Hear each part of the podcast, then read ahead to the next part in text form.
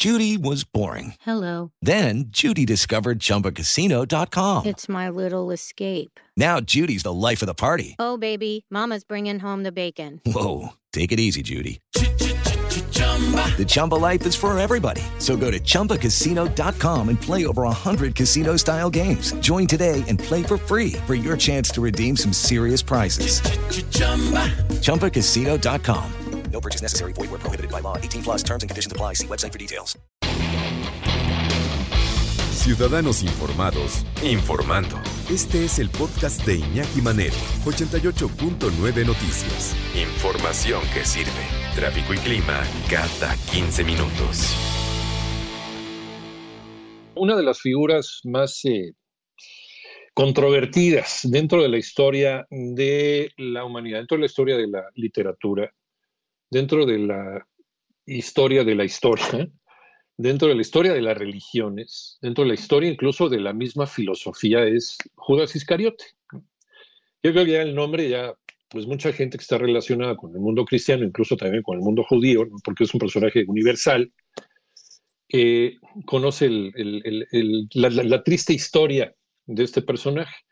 Uno de los discípulos que más estaba al lado de Jesús, de acuerdo con los evangelios, fue finalmente el que va y lo traiciona, ¿no? Por 30 monedas. Eh, ¿Era tan culpable Judas? ¿O estaba cumpliendo con un designio divino? ¿O estaba en los planes para que Jesús, Jesús tenía que ser traicionado, de acuerdo con los mismos evangelios y la misma palabra de Jesús, tenía que ser traicionado para morir, ser crucificado y resucitar y entonces cumplir con las profecías y demostrar que la muerte no existe, ¿no? Eso es lo que le da fundamento al cristianismo. Judas, pues jugó un papel importantísimo en esto. ¿Estaba predestinado Judas a hacerlo o actuó por voluntad propia? Bueno, esto, eh, esta, esta pregunta interviene también en una novela, en la trama de Judas, del gran escritor Amos Oz, que en esta ocasión nos está presentando nuestra queridísima doctora y witchy woman Tamara Trotner.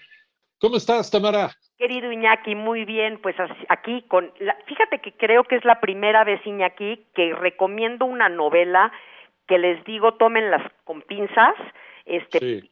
con ciertas reservas, es decir, no es una novela que es para cualquiera porque es una novela muy incendiaria. Amos Oz, después de 10 años de no escribir nada, en 2014 publica Judas.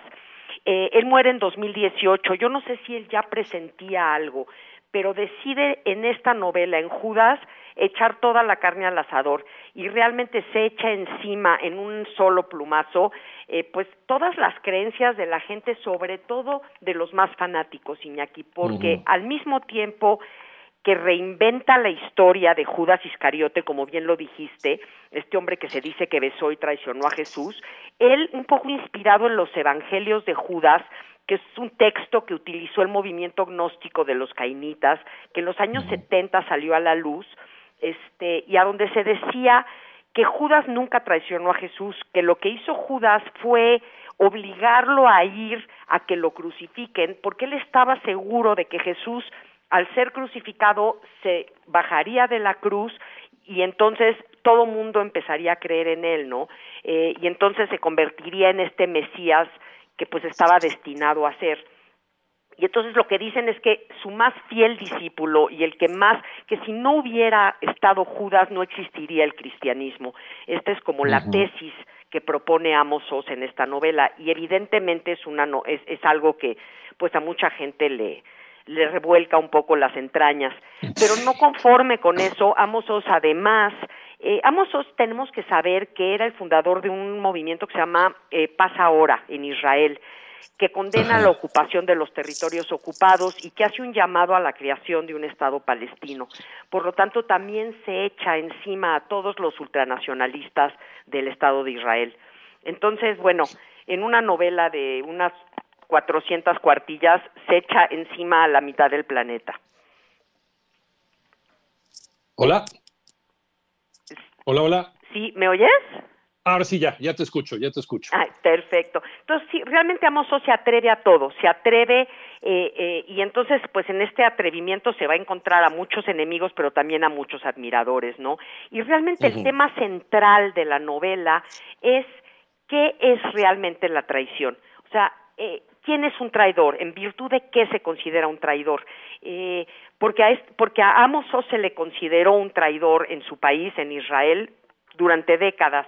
Y, y, bueno, lo querían linchar los ultranacionalistas. Entonces, eh, él cuestiona eso, cuestiona qué es traicionar, eh, si, si, si, realmente traicionar, o sea, lo que es, es una invitación a la reflexión libre y, y ¿no? Y a través de esta reflexión, lo que hace él hacer, es hacer preguntas que son imposibles de responder, Iñaki, pero que nos obligan a entender que hay más de un punto de vista y que deberíamos de tener la flexibilidad de escuchar a los otros sin poner nuestras, nuestros prejuicios por delante como, como una coraza, ¿no?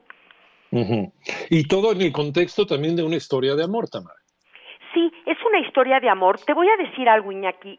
Yo siento un poco débil la historia de amor dentro de la novela de Judas, simplemente, y eso es una opinión personal, simplemente porque es tan poderoso la discusión histórica, como decías tú, si es una novela, yo creo que eh, Amos Oz lo que quiso hacer es hacer interesante esta discusión que él llevaba toda la vida teniendo, ¿no?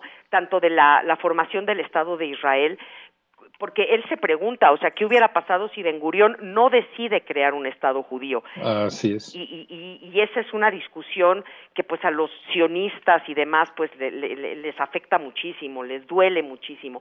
Y por otro lado, pues este, este, este asunto judeocristiano completamente porque pues finalmente sí tenemos que entender que, que Jesús nació, creció y murió judío. Como judío. Entonces, entonces es una discusión y Judas también era judío. Entonces es una discusión donde pues se, se, se, se mueven, se, se remueven muchos dolores ancestrales y la historia de amor es una es una historia linda, es una historia pues bien manejada, digamos, pero creo creo que la usa más como una excusa para mantenernos entretenidos.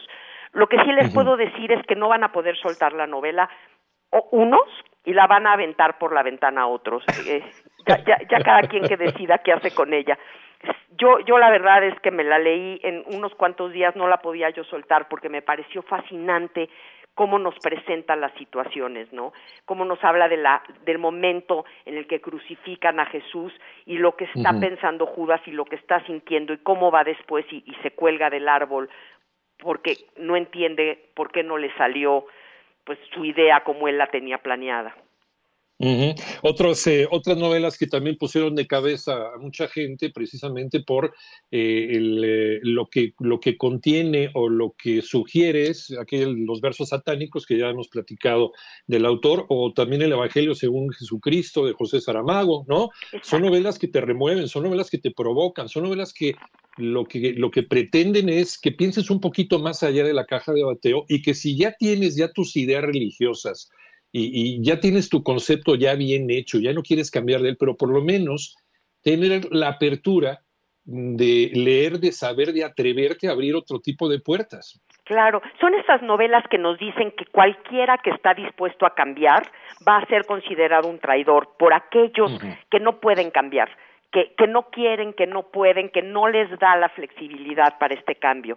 Entonces, el atreverse a decir, ¿sabes qué?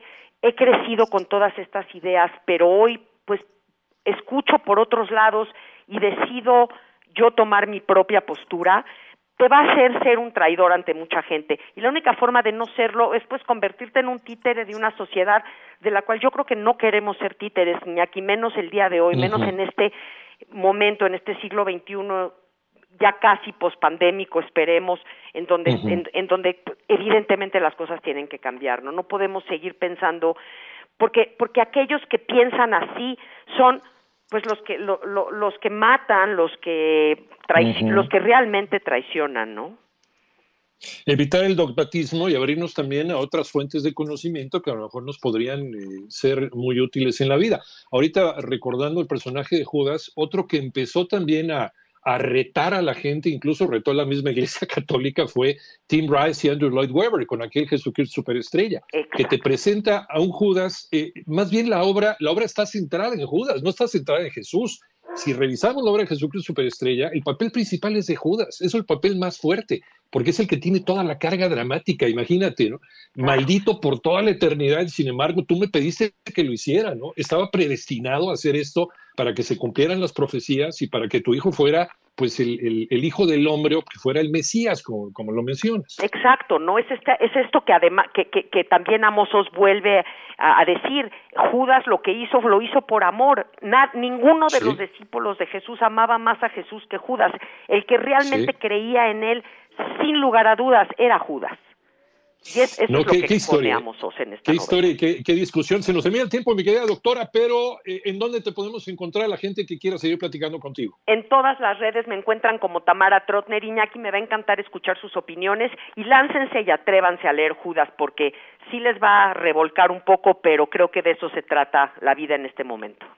Gracias, Tamara, como siempre, te queremos mucho. Un abrazo muy fuerte. Enorme abrazo, gracias Iñaki. Que te vaya muy bien. Amos Os. Y se llama Judas, la novela, a checarla, eh, a leerla sin falta para los que quieren ir un poquito más allá de lo ya establecido.